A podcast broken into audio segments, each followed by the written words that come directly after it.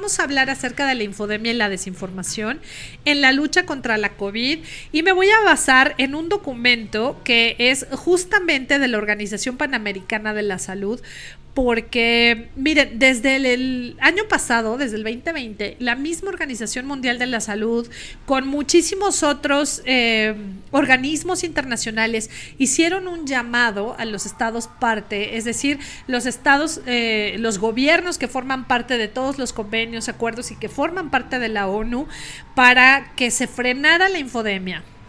Porque esta cantidad excesiva de información que recibimos, a veces incorrecta,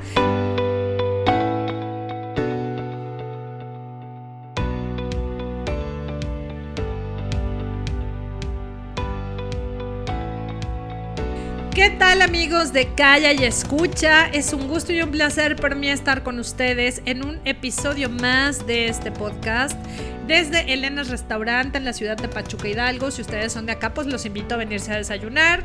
Y si no, pues cuando nos visiten, Aquí en Elena's Restaurante pueden desayunar, comer, cenar con un delicioso café recién hecho, con un pan de la casa que es exquisito.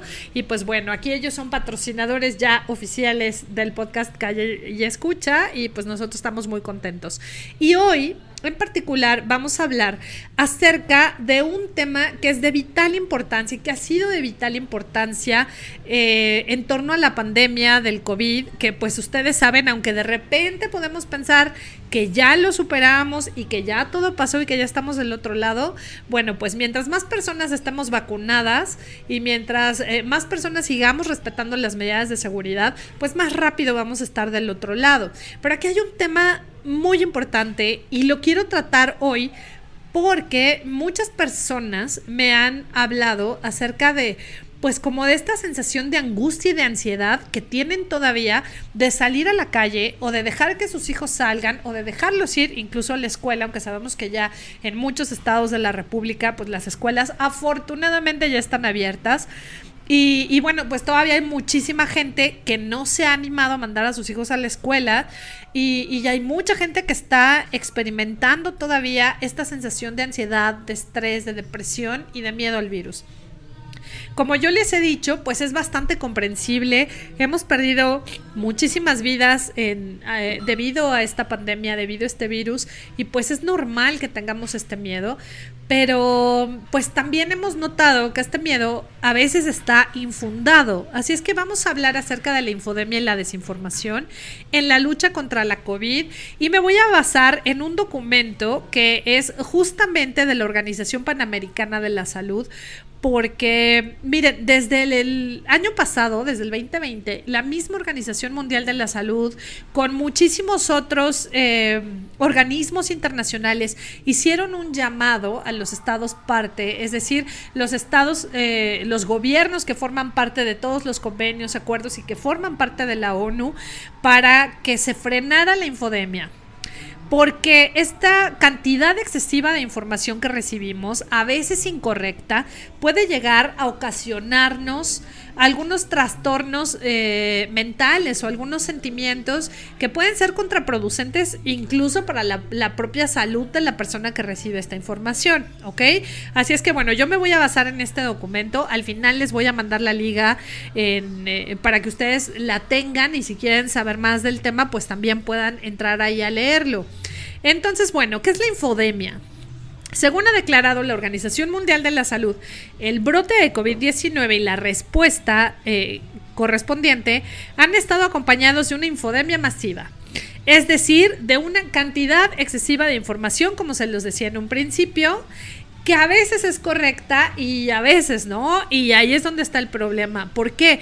Pues porque esto dificulta que las personas encuentren fuentes confiables y una orientación fidedigna cuando realmente la necesita. ¿A qué se refiere eh, la Organización Mundial de la Salud y la Organización Panamericana de la Salud? Pues a que de repente recibimos la cadena de la comadre, ¿sí? Que dice cosas que muy probablemente no estén fundamentadas. Este problema de esparcir rumores se ha convertido en uno de los principales enemigos del personal de salud para combatir la pandemia y para eh, comunicarse de una manera más eficaz con las personas. Entonces, em, este gran aumento del volumen de información relacionada con un tema particular, en este caso el COVID, eh, aparece en escena también aquí la desinformación. Esto y la manipulación de información con intenciones dudosas, es decir, muchas veces la información es manipulada para conseguir cierta respuesta de las personas. Y aquí también, pues la misma UNICEF, por ejemplo, eh, ha instado a los gobiernos parte, ha instado a las autoridades para que dejen de utilizar el miedo como herramienta de control de la pandemia. No debe ser el miedo, debe ser la información la que nos haga tomar las mejores decisiones, pero no fundamentada en el miedo. Eh, en la era de la información, este fenómeno se ha amplificado. ¿Por qué? Pues porque ahora tenemos las redes sociales y entonces ahora es mucho más fácil y rápido propagar información falsa. El OAX, ¿sí? Y esto también quiero hacer la aclaración, ¿qué es un OAX o un bulo cibernético? Esto es información falsa que se da como verdadera y que busca hacerse viral. Y muchísima gente, créanmelo, hasta los medios más reconocidos en un principio cayeron en los bulos cibernéticos. Hay que tener muchísimo cuidado y lo que yo siempre le he recomendado a, las personas, a mis propios alumnos, es que no se queden con la información de una sola fuente. Si un medio les está diciendo una cosa, corrobórenlo con otro. O sea, siempre busquen contrastar información. Eh, otra cosa, por favor, no se queden con los encabezados de las notas. A veces los encabezados de las notas tienen la finalidad de lograr algo que se llama el clickbait, ¿no? O sea, más visitas a la página, aunque, aunque más adentro no haya nada de información. Pero también muchas veces el encabezado pues tiene esta finalidad de llevar nuestra atención. Pero nos hemos dado cuenta de que mucha gente no lee las notas completas, sino que se queda únicamente con la información del encabezado y que al momento de leer los detalles en la nota nos damos cuenta de que realmente la situación puede no ser tan grave como la imaginamos en un primer momento. ¿Ok? Bueno, ¿qué es la desinformación? La desinformación es la información falsa o incorrecta con el propósito deliberado de engañar. En el contexto de la pandemia actual puede afectar en gran medida todos los aspectos de la vida, en particular la salud mental.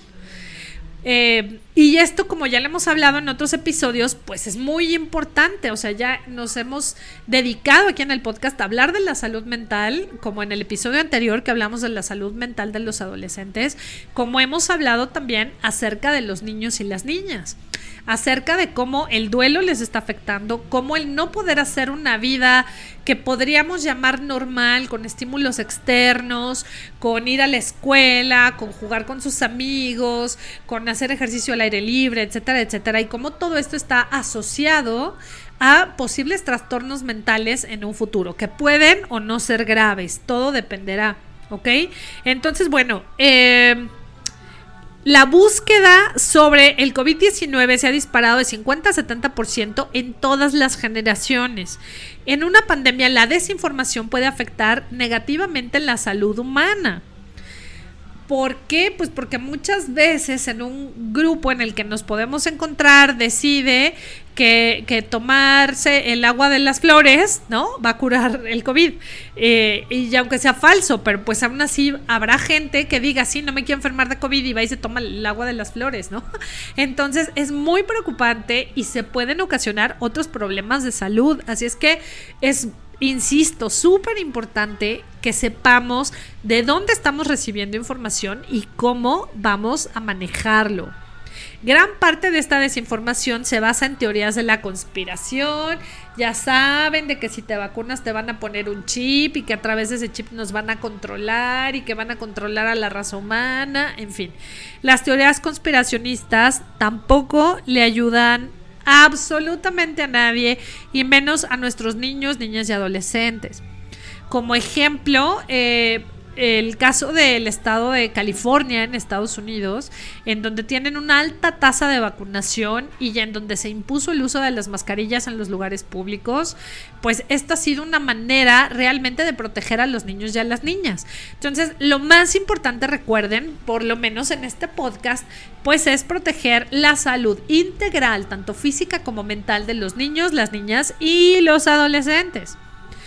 Eh, ¿Qué pasa cuando circula información inexacta en las redes sociales? La desinformación puede difundirse y asimilarse de manera muy rápida, lo cual da lugar a cambios de comportamiento que pueden llevar a que las personas, insisto, asuman mayores riesgos, como tomar sustancias indebidas, como el decidir no vacunarse, eh, como, no sé, aventarse un puente, ¿no es cierto? No lo hagan, por favor. ¿Sí?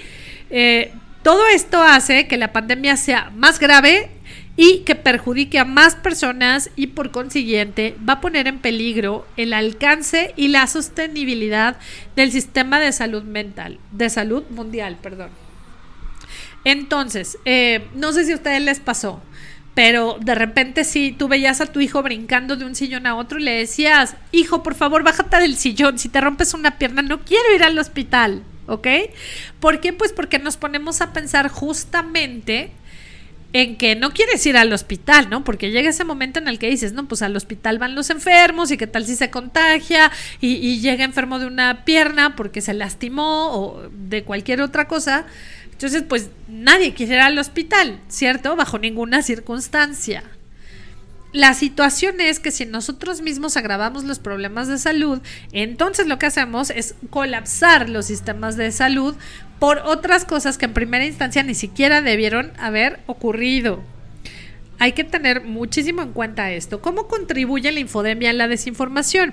El mayor acceso en el mundo a los teléfonos móviles, la conexión a Internet, las redes sociales, pues todo esto ha dado lugar a la producción exponencial de información y de las posibles modalidades para obtenerla, creando una epidemia de información o infodemia. En otras palabras, estamos ante una situación en la que se produce e intercambia mucha información en todos los rincones del mundo, la cual va a llegar a millones de personas. Pero, ¿cuánta información de la que estamos leyendo es correcta? La realidad es que solo una parte de ella.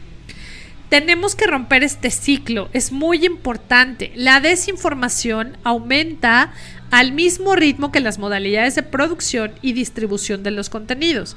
Así que la propia infodemia acelera la desinformación y hace que ésta perdure. Además, por una razón que desconozco, hay gente que prefiere hacerle caso a la cadena de WhatsApp que a las recomendaciones de la Organización Mundial de la Salud que eh, a la Academia Internacional de Pediatría, que la Organización Panamericana de la Salud, que a tal, miren, créanme, porque yo lo he leído, bueno, de repente UNICEF sube sus publicaciones, o Save the Children, o Tejiendo Redes por la Infancia, y yo leo los comentarios de la gente desacreditando lo que dicen estas instituciones. Y a mí eso se me hace gravísimo porque dices, ¿qué les hace pensar que la UNICEF antes de subir su información, no la verificó. Por supuesto que UNICEF, Save the Children, la Redim, Tejiendo Redes por la Infancia y todos estos organismos especializados que se dedican a la infancia, claro que ya revisaron toda esa información y tienen todo el sustento teórico y científico para subir la información que están subiendo. ¿A qué voy con esto? Que si la UNICEF recomienda que los niños regresen a la escuela es porque ya analizó todos los posibles escenarios y de manera particular. Es decir, estos organismos internacionales están en todos los países, bueno, por lo menos de los estados Partenox son los estados que se han suscrito a la Convención de los Derechos del Niño, etcétera. Y, y, hay un UNICEF México, hay un UNICEF Argentina, hay un UNICEF Chile, hay un UNICEF Colombia. ¿Qué quiere decir? Que este organismo tiene sus oficinas en cada país, por lo que si UNICEF México recomienda la apertura de escuelas en un entorno seguro, es porque ya lo analizó y porque tiene toda la información suficiente para sustentar su posicionamiento. A lo que voy es a que de repente la gente pone en duda o cuestiona estas decisiones. porque, miren, de verdad, échense un clavado en los comentarios y de repente lo ves y dicen, eso es mentira porque mi comadre dice que en su escuela se contagiaron cinco niños. ¿Sí? Entonces ya es, es que mi comadre dice o es que la prima de un amigo le dijo y entonces, ¿qué pasa? Que caemos en desinformación y caemos en los rumores. Todo lo que no podamos comprobar de primera mano se convierte en un rumor. Eh, aprendamos por el bien de nuestros hijos y por, nuestro propio eh, por nuestra propia salud mental y emocional, aprendamos a discernir cuál es la información a la que le vamos a hacer caso y cuál es la información que lo único que busca es justamente provocarnos este estado mental de ansiedad. ¿Con qué finalidad? Miren, con muchas finalidades que pueden ser políticas, económicas o sociales. Entonces, no se dejen desinformar. Elijan las fuentes de información correctas, sobre todo si de esta información va a depender el que ustedes tomen algunas decisiones con respecto a la salud de sus propios hijos o hijas. Sí, es muy importante. Eh, ¿Por qué la infodemia puede empeorar la pandemia por COVID? Bueno, punto número uno, porque dificulta que las personas, los encargados de tomar las decisiones y el personal de salud encuentren fuentes confiables y orientación fidedigna cuando las necesitan. Entre las fuentes figuran las aplicaciones para teléfonos móviles, las organizaciones científicas, los sitios web, los blogs y las personas influyentes, entre otras. Eh, las personas pueden sufrir ansiedad, depresión, agobio, agotamiento emocional y sentirse incapaces de satisfacer necesidades importantes. 3. Puede afectar los, los, procesos decisivos cuando se esperan respuestas inmediatas, pero no se asigna el tiempo suficiente para analizar a fondo los datos científicos. Cuatro, no hay ningún control de calidad en lo que se publica y a veces tampoco lo hay en la información que se utiliza para adoptar medidas y tomar decisiones. Y por último, cualquier persona puede escribir o publicar algo en internet, en un podcast, en un artículo eh, y, bueno, en cualquier red social. Y esto eh, quiere decir que no siempre sabemos el sustento. Por eso yo aquí cuando les leo algo, una de dos, miren, en este podcast o traemos un experto que sabe justamente del tema para que él se los explique en los términos más profesionales que podemos. Y segundo, yo cito las fuentes de donde saco la información, justamente para evitar la infodemia y la desinformación. Es decir, en este podcast todo lo que se dice tiene un sustento científico, académico, eh, en fin, o sea, tenemos que argumentar lo que estamos diciendo. No son ocurrencias mías, ¿no? No son como de, ay, hoy Ruth se despertó con la intención de inventar una palabra que se llama infodemia y hablar de ella, no para nada, sino que es algo que existe y que sabemos que les puede ayudar a ustedes, insisto, como padres de familia, madres de familia, como tutores, etcétera, a tomar mejores decisiones y sobre todo a estar más tranquilos. Porque esto, de verdad, créanmelo, es muy, muy importante.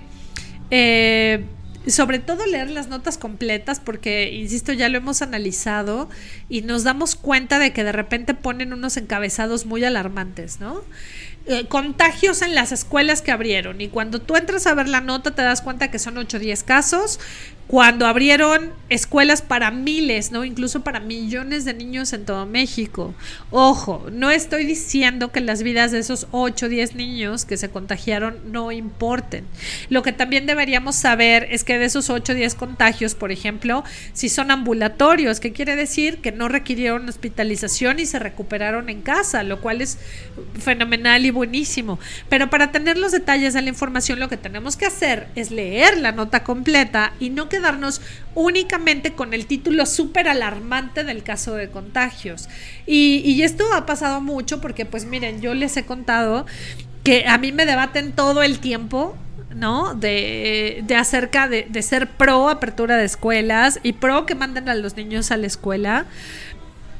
Y entonces, eh, a mí me gusta sustentar mis dichos, ¿no? A mí me gusta decirle, yo apoyo el regreso a clases por esto, por esto, por esto, porque hay tantos niños, eh, hay tantos millones de niños viviendo en pobreza, porque hay tantos millones de niños que no tuvieron acceso a la información de manera oportuna, porque, pues por muchísimos motivos, incluyendo la salud mental y emocional que para muchos, y de una manera muy, muy costumbrista, y tengo que decirlo, em, en México tenemos la falsa creencia de que el hablar de depresión, de miedo, de ansiedad es un sinónimo de debilidad y no lo es. O sea, es de tú eres macho, tú eres valiente, tú eres fuerte y los niños no lloran, ¿no? Por ejemplo, en este tema del machismo, en donde a un hombre no se le permite llorar, no se le permite tener miedo, no se le permite sufrir cuando en el fondo sabemos que son seres humanos y que también tienen sentimientos y que por consiguiente también van a sufrir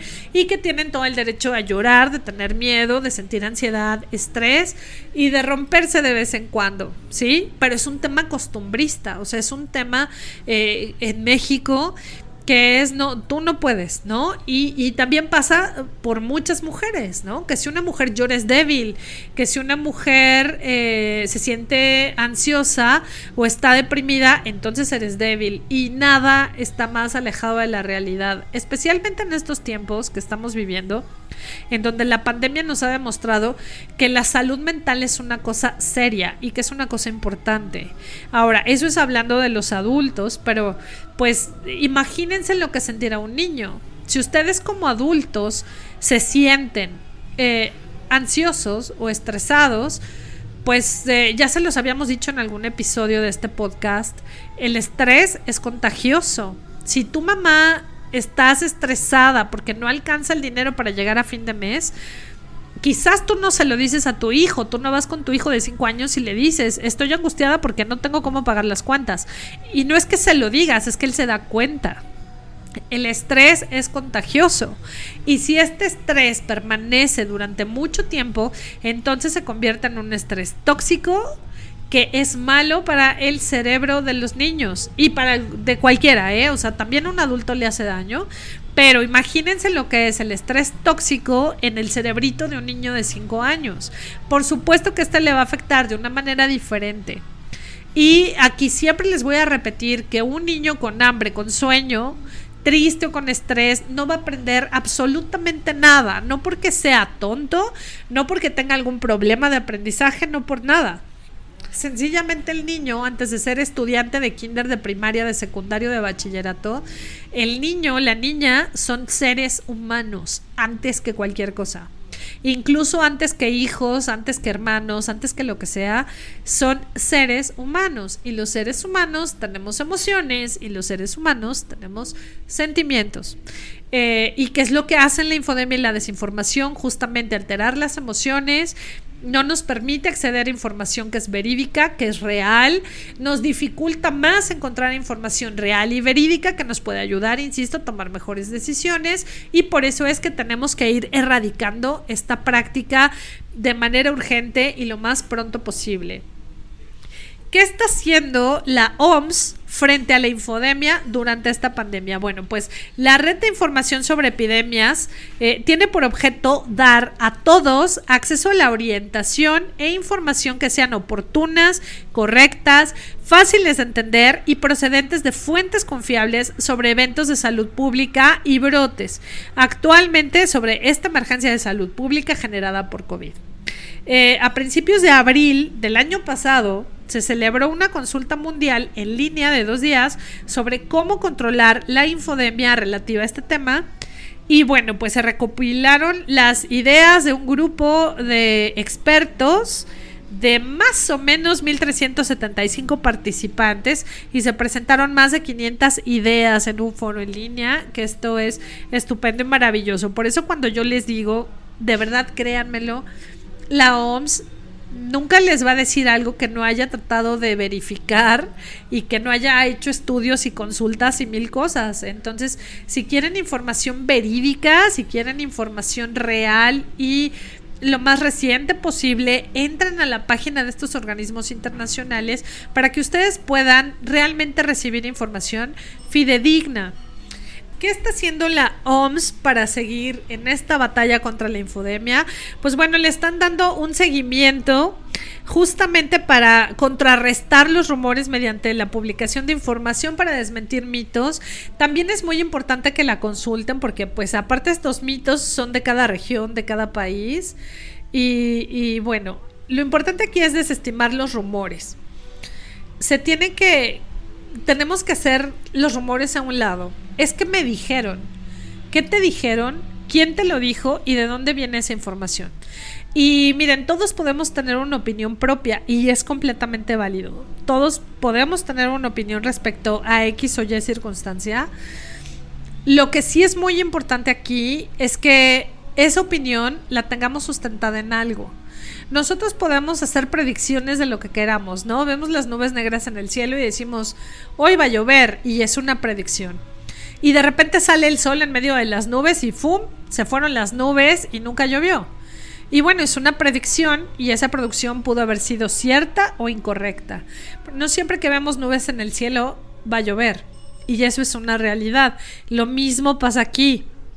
Eh, por eso es que tenemos que verificarlo y por eso es que tenemos que ir a las fuentes, a las bases, únicamente para sustentar lo que nosotros creemos o para sustentar lo que estamos diciendo y más cuando son temas tan importantes como la salud en cualquiera de sus formas, ¿no? Recuerden que, que pues bueno, también lo hemos hablado, ¿no? Eh, de repente nos tratamos de proteger del COVID y por no enfermarnos del COVID, pues nos estamos enfermando de otras 20 cosas, entre ellas de, de la depresión, entre ellas del miedo y de todas las secuelas que, que estas emociones o que estos sentimientos nos pueden traer a futuro. Así es que, bueno, pues es muy importante que todos revisemos de dónde estamos sacando nuestra información y a quién le vamos a hacer caso, ¿ok? ¿Qué nos aconseja el Instituto Panamericano de la Salud? ¿Dónde puedo encontrar fuentes confiables sobre COVID-19? Bueno, punto número uno, el portal de la OPS, que es la Organización Panamericana de la Salud, y la OMS sobre la COVID, el portal de la Organización Mundial de la Salud sobre COVID, que está en español, o sea que no hay mayor problema, eh, orientación sobre la COVID-19 y últimas investigaciones de la OPS y de la OMS. Las vitrinas de conocimiento sobre la COVID de la OPS, de la OMS y de Vireme, así está en la página de internet. Y bueno, ¿en dónde obtener más información sobre la infodemia? Eh, se los voy a dejar, como les decía, les voy a dejar eh, el link. Al final se los leo detalladamente para que quien quiera entrar y buscarlo, pues pueda entrar ahí. Y es muy, muy, muy, muy, muy importante, como yo les decía, que siempre estemos informados de las fuentes adecuadas y correctas. También es muy importante que nosotros podamos comunicar información fiable concreta y específica a los niños, a las niñas y a los adolescentes de acuerdo a su grado de madurez. Últimamente eh, también me ha tocado escuchar a mucha gente que les habla a los niños sin tapujos y que les dice las cosas como van y yo entiendo que de repente dicen, bueno, es que se tienen que hacer fuertes. Sí, solo tenemos que recordar que los niños de acuerdo a su edad, a su grado de madurez, otra vez, pueden asimilar la información de maneras completamente diferentes. Eh, los niños, su pensamiento abstracto y demás no se desarrolla eh, tan fácilmente. El pensamiento concreto, sobre todo, no se desarrolla en los primeros años de vida. Entonces es muy importante que la información que reciben esté orientada a su grado de madurez siempre. Hablemosle a los niños y a las niñas como si fueran niños y niñas. Si tienen 5 años, si tienen 7 años, si tienen 8, 9 o si son adolescentes, lo van a entender de una manera diferente. Si quieren saber cómo abrir los canales de comunicación con sus hijos adolescentes, pues escuchen el podcast anterior en donde nuestra experta nos lo dice. Y si quieren saber cómo manejar una situación de duelo y demás, también pueden regresar en los episodios de este podcast en donde ya hablamos acerca de cómo manejar estas situaciones con los niños y las niñas de acuerdo a su grupo eh, etario, a su edad para que podamos llegar a ellos de una manera eh, más específica y sobre todo más efectiva. Y siempre, siempre les voy a recordar no usen el miedo como herramienta de información. El miedo lo que provoca son sentimientos de estrés, de angustia y de depresión en los niños, en las niñas y adolescentes. El ir con un niño una niña y decirle, es que si tú te contagias y me contagias me voy a morir. O sea, imaginemos solo por un momento que salimos a trabajar y que en el trabajo alguien nos contagió y enfermamos gravemente y eventualmente morimos. Un niño no tendría por qué crecer con el estigma del pensar yo maté a mi madre, yo maté a mi padre, yo maté a mi abuelito. Ningún niño debería estar sometido a esa clase de estigmatización porque hoy por hoy sabemos que este terrible virus del COVID lo podemos pescar en donde sea o que incluso cualquier otra cosa podría sucedernos. Quitémosle a los niños y a las niñas el chip de la culpa. Ellos no tienen la culpa de nada, de absolutamente nada. Y por el contrario, los niños, las niñas y los adolescentes son las principales víctimas del COVID. Son los que han estado mayor tiempo confinados, son los que han tenido los espacios de esparcimiento, de aprendizaje, de socialización cerrados por un tiempo más prolongado. Y eso es terriblemente injusto. Y lo menos que podemos hacer es ser empáticos y tratar de entender todo lo que ellos ya han perdido con estas decisiones de los gobiernos en nuestro país porque no supimos responder de la manera adecuada, por lo menos no en materia de infancias ni de adolescencia, y que es momento de tomar cartas en el asunto y de hacer algo. Los niños, las niñas y los adolescentes tienen derecho a la información Así que nosotros, padres, madres, tutores, seamos guías para que nuestros eh, niños, niñas y adolescentes sepan a dónde recurrir, en dónde buscar información y lo más importante, saber qué y a quién hacerle caso. Eso es muy, muy importante para que ellos crezcan de una manera más sana e, insisto, para que ejerzan los derechos eh, que les corresponden. Y pues bueno, hasta aquí hemos llegado en este episodio del podcast Calla y Escucha. Les voy a leer el link. Es que ya saben que estos links de repente son como muy largos. Más bien les voy a dar el tema que les parece para que ustedes puedan buscarlo y obtener mayor información si así lo desean. Y porque como yo les decía y como este episodio se trató justamente de evitar la desinformación y de eh, generar infodemia, pues hay que citar las bases y las fuentes de donde uno saca las cosas que salen por su boca. Eh, el título es Entender la infodemia y la desinformación en la lucha contra la COVID-19 caja de herramientas, transformación digital y esta, como les decía, es de la Organización Panamericana de la Salud. Eh, este documento está bastante completo, muy claro, muy fácil de entender para que ustedes se puedan documentar e informar acerca de la infodemia y para que no digan, ay, esa Ruth nada más nos está diciendo mentiras, no de ninguna manera. Así que entren a la página, chequenla, coméntenla y como siempre, pues yo los espero en mis redes sociales, en mi Twitter, en mi Instagram, arroba Ruth-García-Bajo, a donde sigo leyendo sus comentarios. Eh, me encanta saber que los están escuchando, que les han sido de ayuda. Y si tienen algún tema sugerido para este podcast más adelante, pues yo seré la más feliz de tratarlo. Y pues de ahora en adelante evitemos la desinformación, la mala información y la infodemia por el bien de todos y para que muy muy pronto podamos salir de esta. Muchísimas gracias, Elena Restaurante. Eh, muchísimas gracias a Oswu y a Fer en la producción de este podcast, a Happen Inc. Yo soy la más feliz de haber estado con ustedes en este podcast y nos escuchamos a la próxima.